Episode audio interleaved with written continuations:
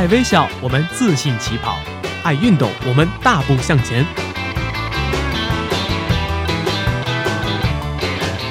在这里，我们为梦想一起拼搏；在这里，我们为生活增添激情；在这里，我们用电波诠释体育，解说最实用的竞技技巧，报道最火热的体育赛事。每周精彩体坛盛况，我们与您一同分享。周三晚间，我们相约体育天地。我们相约体育天地。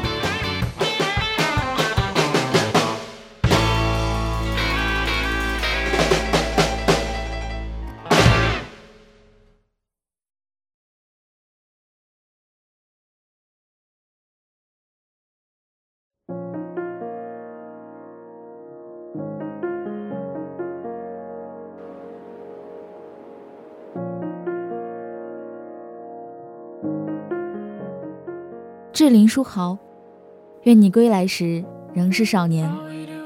二零一七年新年，林书豪在 ins 晒图，图中的林书豪开心地弹着吉他，背后是绚烂的烟花。林书豪写道：“新年快乐，感恩二零一六，备战二零一七。”那时候，林书豪因为腿伤休战，他渴望在新的一年能有一个新的开始，如同背景中的烟花绚烂绽放。然而。命运再次与林书豪开了一个残酷的玩笑。二零一七至一八赛季第一场比赛，林书豪就倒下了。这一次是赛季报销。林书豪的新赛季刚刚开始就已结束。命途多舛，坎坷波折，这就是林书豪的篮球之路。每当希望到来之时，失望也会随之而至，沮丧、难过、垂头丧气。林书豪饱尝辛酸苦辣。但他从未放弃。如果轻易低头，林书豪的篮球之路根本不会走到今天。如果梦想有捷径的话，那么这条路的名字一定叫坚持。愿你策马归来，雄心依旧少年。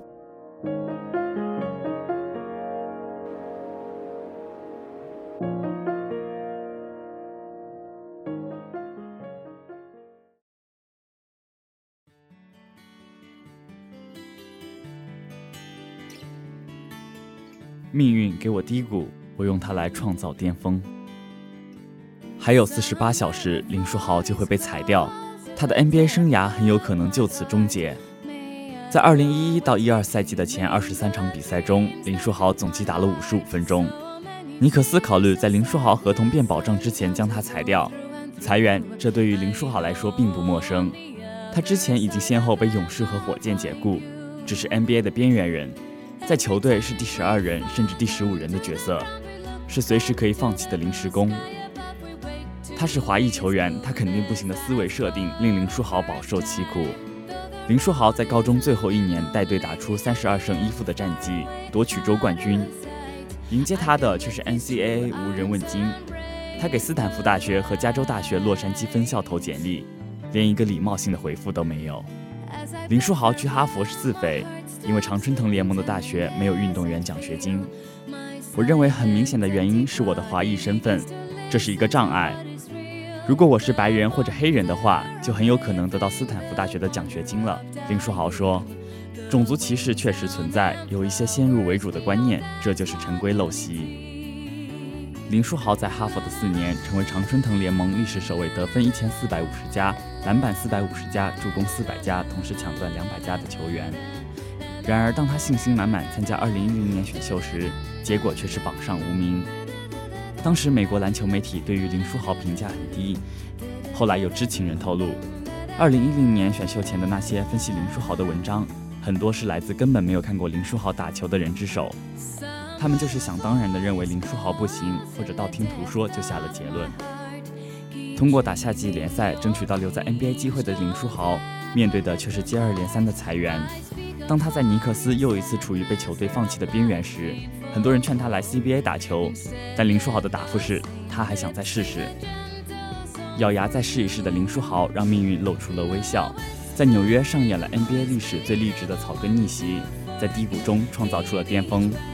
命运给林书豪一个很低的起点，但他却奋斗出一个绝地反击的传奇。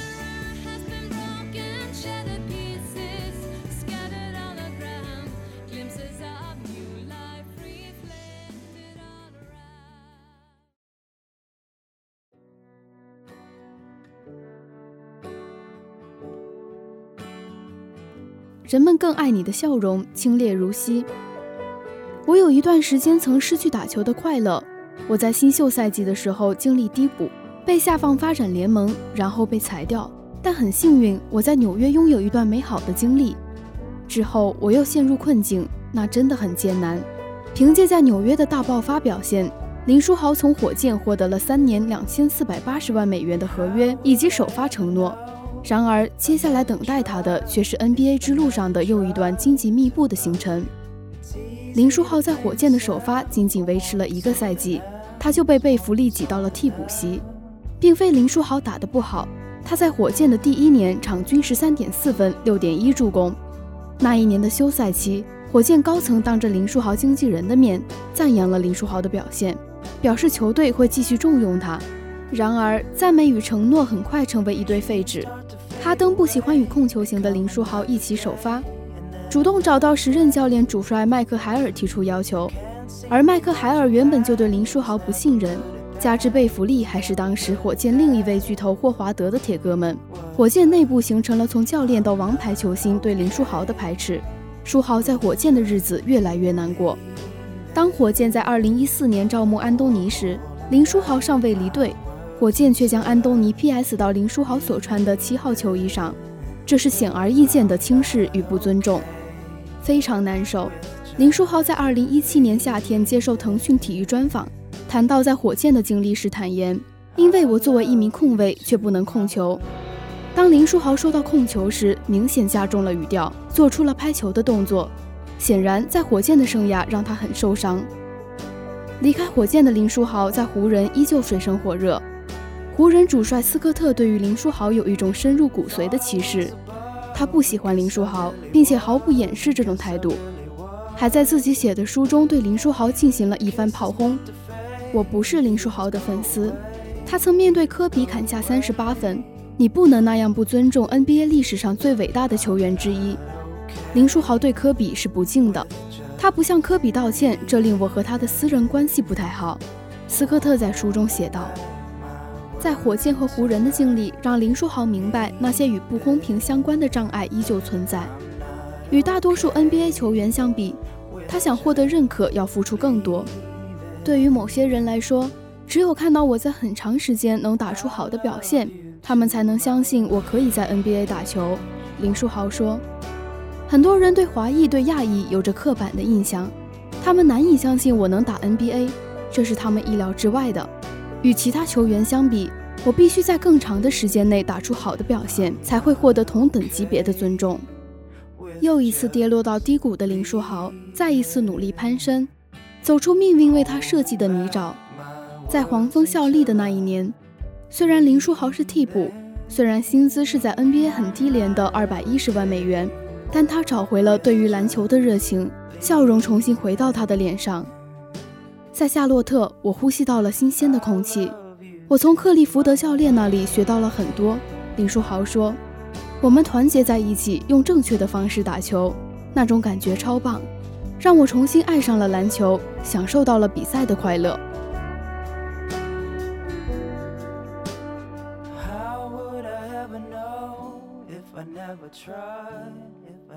try.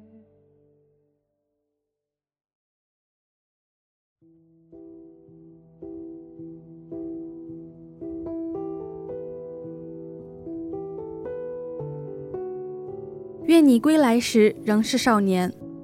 没有不曾流泪的人生，成长必然要经历伤痛。生命中注定会有不完美，并非你努力就一定会如愿以偿。但只要你迎着风雨继续前行，你的信念未曾动摇，你的双脚就一定会带你走进明媚的天地。以三年三千六百万美元的合同加盟篮网，是林书豪 NBA 生涯新的起点。篮网主帅阿特金斯曾在尼克斯担任德安东尼的助教，与林书豪关系密切。在阿特金斯成为篮网主帅后，就致电林书豪，给出了首发的承诺。这正是林书豪梦寐以求的。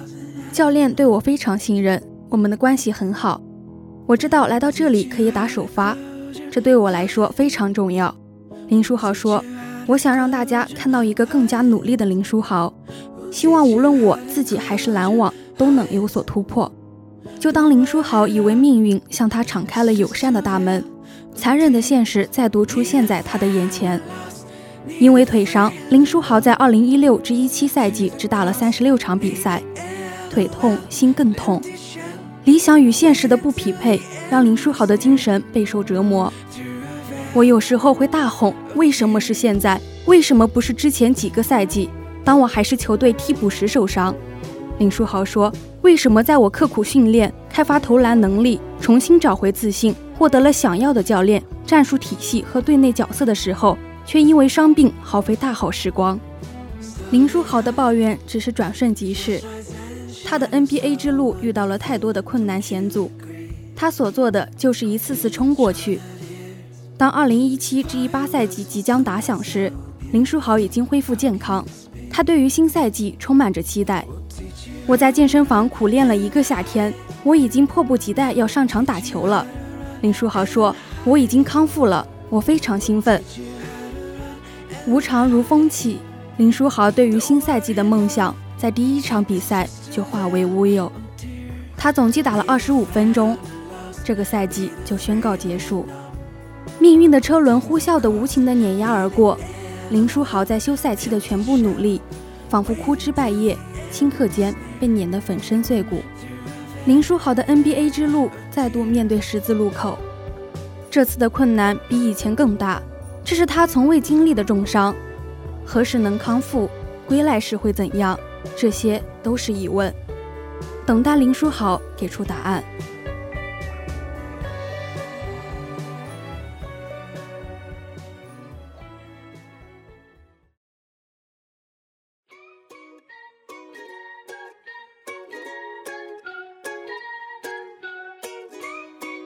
风乍起，何当奋意向人生？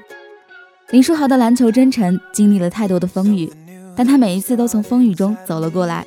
在2017年夏天与腾讯体育对话时，林书豪被问到：“如果可以回到过去，最想对以前的自己说些什么？”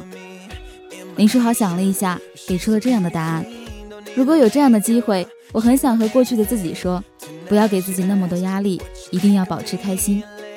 曾经的我，职业生涯每一步都像是在打仗。”我迫切希望自己实现目标，很忧虑，也很有压力。如果可以回到过去，我要告诉年轻的自己：慢下来，别急躁，一定要放松。近日，林书豪在个人社交媒体上发布了一张现在的自己与过去的自己击掌的照片，同时他还配发了一段感言进行自我激励。对于这段旅程充满感激，每一个高峰，每一个低谷都让我变得更加强大，从而成就了今天的我。挫折是为了让我变得更强大。命运跟林书豪开了个玩笑，但他对此始终乐观。正如他所言，所有的挫折都终将让他变得更加伟大。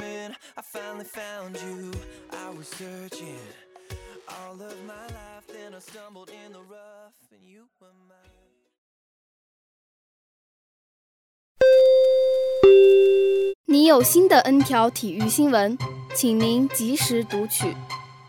每天体育新闻不断，不在状态，感觉魂儿丢了。没事儿，不是还有大话体坛吗？抢先体育资讯，热门体坛事件，我们不生产体育新闻，只挑最精彩的体育视角，选最出色的体育名人。一切尽在每周三晚《大话体坛》。大话体坛，大话体坛，大话体坛，大大大大大话体坛。大话体坛，给你不一样的体坛。如果还有时间，我们为什么要认输呢？说起《灌篮高手》，相信一定有不少人都像我一样激动。毕竟那时候全世界都爱这部动画，一下课大家都往家里跑，生怕错过最新一集的直播。明明不会日语，但动画里的每一首歌我们都会哼。明明不会打篮球，但每一集出现的技术术语我们都知道。这是来自一位粉丝的原话。《灌篮高手》到底有多火呢？在2013年日本的一项调查里，它排在了改变人生的漫画的第一位。很多人都说，从漫画中得到了无穷的力量，也是因为这部漫画，他们才爱上了篮球。现在看来，《灌篮高手》的确是青春漫画里一座难以超越的高峰，但在当时，也就是二十七年前，他第一次发行的时候，谁也想不到会有这样的成绩。当时在日本，篮球是很冷门的一项运动，喜欢的人并不多，大家都爱足球、棒球。编辑建议作者井上雄彦：“你要不要改画别的题材啊？”井上雄彦傲娇地说：“不要，没有篮球就没有我现在的漫画。”于是，一部关于一个不良少年打篮球的漫画就诞生了。一开始，樱木花道的人设非常简单，画风也相当粗糙。可能因为情节比较轻松搞笑，漫画卖的还可以。而井上雄彦呢，最初也打算把它当做一部搞笑漫画来写，但画着画着，他发现如果把樱木变成一个小丑，情节会很突兀，性格也很单一。其实，樱木最有魅力的时候。并不是他搞笑或是做了傻事，而是他在专注打球的时候，比如他一个人在擦球时，比如他一个人在看录像研究时。井上对樱木感情的变化改变了这部漫画，樱木从一个失恋五十次都不成功的谐星变成了个热血少年，而《灌篮高手》也从一部高校校园漫变成了讲梦想、讲奋斗的故事。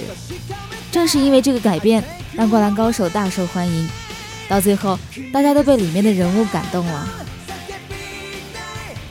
《灌篮高手》里的大部分角色都是这么热血沸腾。流川枫表面高冷，不爱说话，但骨子里头却是比谁都喜欢篮球。尽管被称为天才，但他拽拽的实力背后是经常一个人练习到深夜。在球场上，他永远斗志旺盛，无论遇到多强的对手，他都没有退缩过。还记得动漫里那个眼神坚定的少年说：“胜利，我一定要胜利。”我们依然记得三井寿，他那声泪俱下的一跪：“教练，我想打篮球。”以及每场比赛都拼尽全力，站都无法站稳了，却依然能投进三分，大喊着：“我是三井，是个永不放弃的人。”依然记得赤木腿断了也要坚持比赛，威武霸气的样子。宫城每一次举起一只手指 hold 住全场的样子，经常被我们忽略的是，湘北队里宫城的发挥是最稳定的，是五个主力里唯一一个打满所有场次没有被换下的人。其他配角也是非常的有个性，四眼哥哥木木颜值高，性格也好，一直坐冷板凳却没有怨言，不仅不妒忌，平时特训的时候也会主动帮忙，该拼的时候他也绝不含糊。最近林南的比赛就是靠着他的三分逆转，仙道就更不用说了，人气简直可以比得上流川枫。举重若轻的他，看到厉害的对手会微笑，无论对待篮球还是比赛，他都是快乐就好。输赢永远没有享受重要，大概只有真正厉害的人才有这种豁达的态度吧。藤真智商高，是主力的同时又是教练，他最令人感动的是输了比赛后哭着说。真是谢谢你们，这是多么喜欢篮球才能流下如此真诚的泪水啊！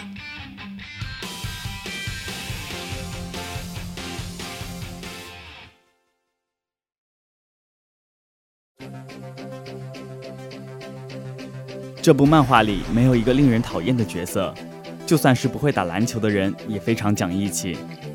三井的朋友铁男为了保护他，把所有的锅都背了。樱木的死党杨平为了帮他提高技术，把打工的钱拿去租摄像机和录像带。每一个人物都很真诚，每一个细节都很感人，每一集都能把人看哭。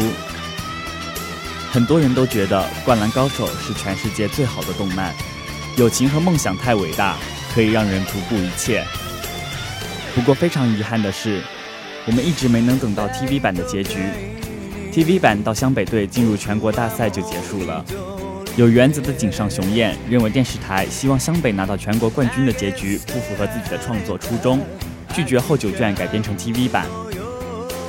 而漫画的结局是这样的：在最后一战，湘北遇上了卫冕冠军山王，湘北一直被压着打，一度落后二十二分，比分悬殊。但大家没有想过放弃，三井体力不支，却依然投进了一个三分球，外加一个罚球。流川枫在被对方主力全面压制的情况下，学会了传球。最拼的是樱木，他为了救球砸向了裁判席，后背受伤，很可能不能再打球。安西教练叫他下场，但他拒绝了。他说了一句超级拉风的话：“老头子，你最光荣的时刻是什么时候？而我就是现在了。”最后绝杀的一球是由流川枫传给樱木，然后樱木跳射入篮，赢了。但可惜的是，这么漂亮的胜利并不是决赛，在下一轮逆转之后元气大伤的湘北队对阵爱河，止步第三回合。而他们取胜后的那张合照，最终也没有登上杂志封面。这看上去是很残酷的结局。有人不理解，去问井上雄彦，为什么要这么狠心，不把结局画得更理想一点？为什么比赛的最后一球不是灌篮，而是一个最普通的跳射？井上这样回答道：“因为年少时的梦想往往是不完美的，只有这样才最真实。不完美的真实，并不一定是不好的。想想也是啊。”我们的人生那么努力做那么多事情，真的只是为了一个完美的结局吗？樱木、流川、三井、宫城、赤木，他们拿不到全国冠军之前的努力都白费了吗？不是的，就像樱木，他在比赛的最后一刻终于明白了，自己是真的喜欢篮球，非常喜欢，喜欢到愿意为他付出一切，这就够了。因为青春的美好就在于不计后果，拼尽全力。输了以后大哭一场，也是一件值得骄傲的事。而这，这是当年三十一岁的井上雄彦想通过《灌篮高手》告诉我们的：如果还有机会的话，就不要想成功不成功，尽力去做才是最重要的。还记得安西教练那一句：“如果放弃的话，比赛就要结束了。”如果还有时间，我们为什么要认输呢？